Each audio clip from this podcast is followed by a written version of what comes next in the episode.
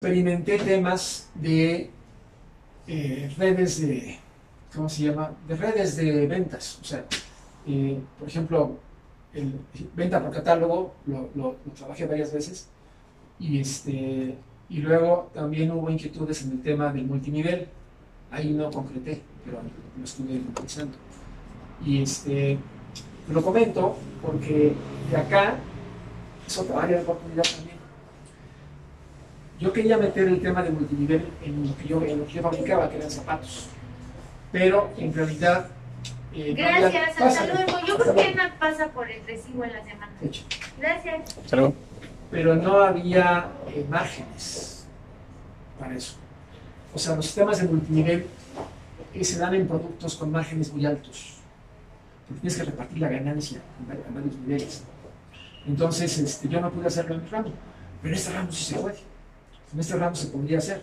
O sea, si se, estudia bien la estructura de costos y de precios, y se arma todo bien, en teoría hay, hay colchón para, para manejar un sistema de multinivel, por ejemplo.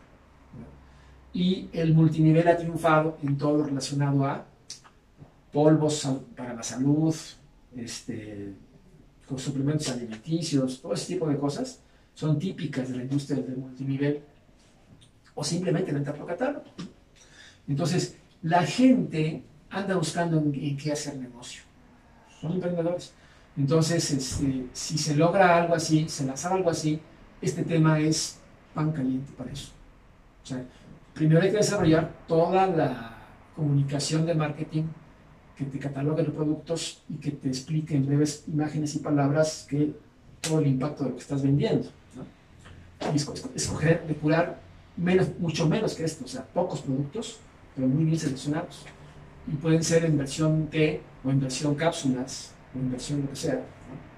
Y entonces, este, por ejemplo, esta marca le vende a granel a algunos laboratorios que hacen pastillas, hacen eh, tabletas, etc. Podemos hacer nuestras propias versiones de cápsulas y lo que sea, ¿no? O simplemente así en, versión de té, a granel. Y eso eh, también es una oportunidad muy grande.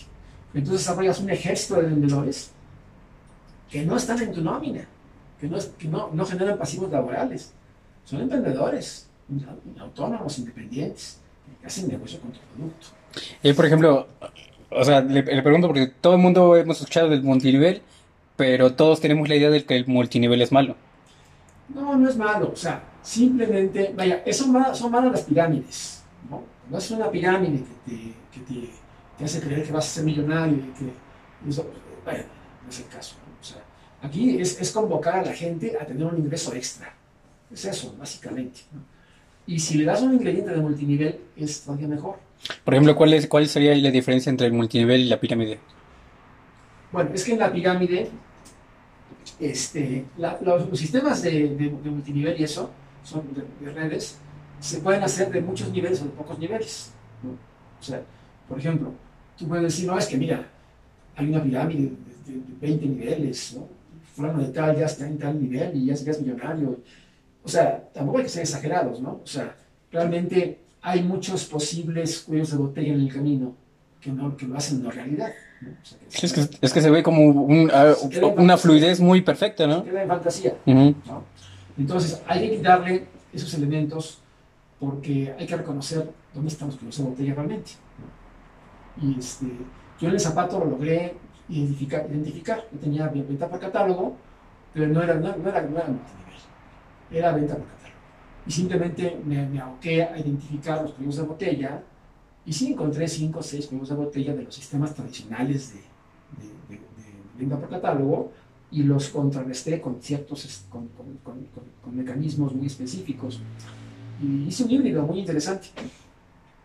Pero en el caso de lo de los multinivel, yo estaría pensando a lo mejor en un multinivel de dos o tres niveles, o sea, para no ser tan complicado. O sea, digamos que tú, por ejemplo, tengas la opción de, de a otro vendedor y que este involucre a otro, por ejemplo, pues cuenta, ¿no? O algo así. Hay que, hay que, analizar dónde está el, el punto de equilibrio que no provoque tanta, tanto conflicto, ¿no? Porque luego se atora uno de ellos y ya te, ya te fregó. Entonces, este, es cosa de analizarlo. Pero lo que sí, sea un nivel o sean tres niveles, o sea, no deja de ser un, buen estímulo, ¿no? que, que, hacer propaganda para invitar a otro y que ese otro también te, te, acarrea a ti un beneficio. ¿no? Que puede ser un beneficio permanente o puede ser un beneficio nada más de entrada. Simplemente basta afiliar a otro y bien venga para acá un beneficio. De ahí en adelante, pues cada quien es independiente y a ver cómo les va. Es otra opción. o sea, hay varias formas de manejarlo. este, el caso es que este, emboletar gente que ande vendiendo en la calle esto es muy bueno.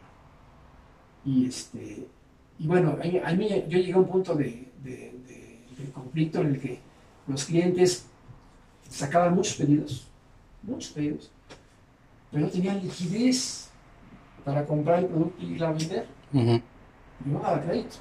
Entonces, llegaba, mí tengo 10 pedidos, pero me alcanza para llevarme uno. Pues, llévatelo. Cuando lo vendes, por más. ¿no? paso tortuga.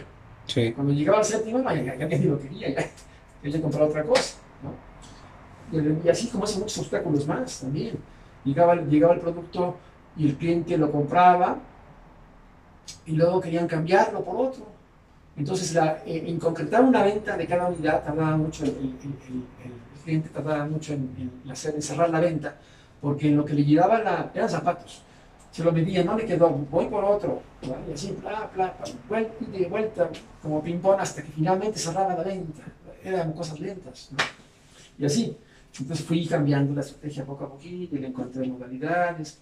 Hasta que llegué a una modalidad, que no recuerdo cómo, cómo, la bauticé, pero es una modalidad de que tú, lo que en realidad lo que es, empoderas promotores. Que, que, no, que no precisamente este, tienes que hacer la venta a través de ellos, sino que más bien son gente, son como anfitriones que te invitan al establecimiento a, una sesión de, de Coco y de, prueba de producto.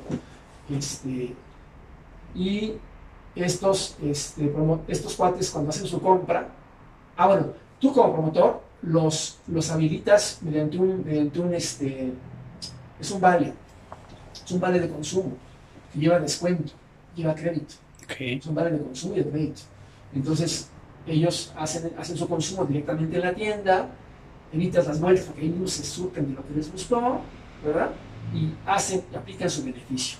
Me invitó Julanito o Julanita, me dio este vale, con este puedo pagar, sé que con esto tengo descuento y tengo, y tengo crédito.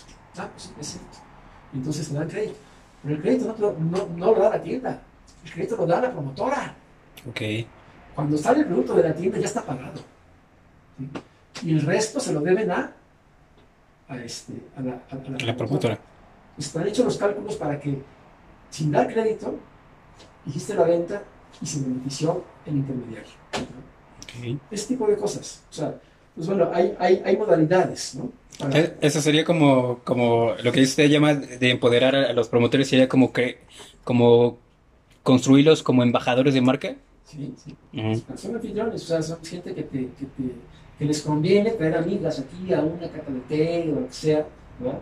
Y armar la rancha. este, y otro tipo de vendedora de catálogo es la que sí va de casa en casa vendiendo y que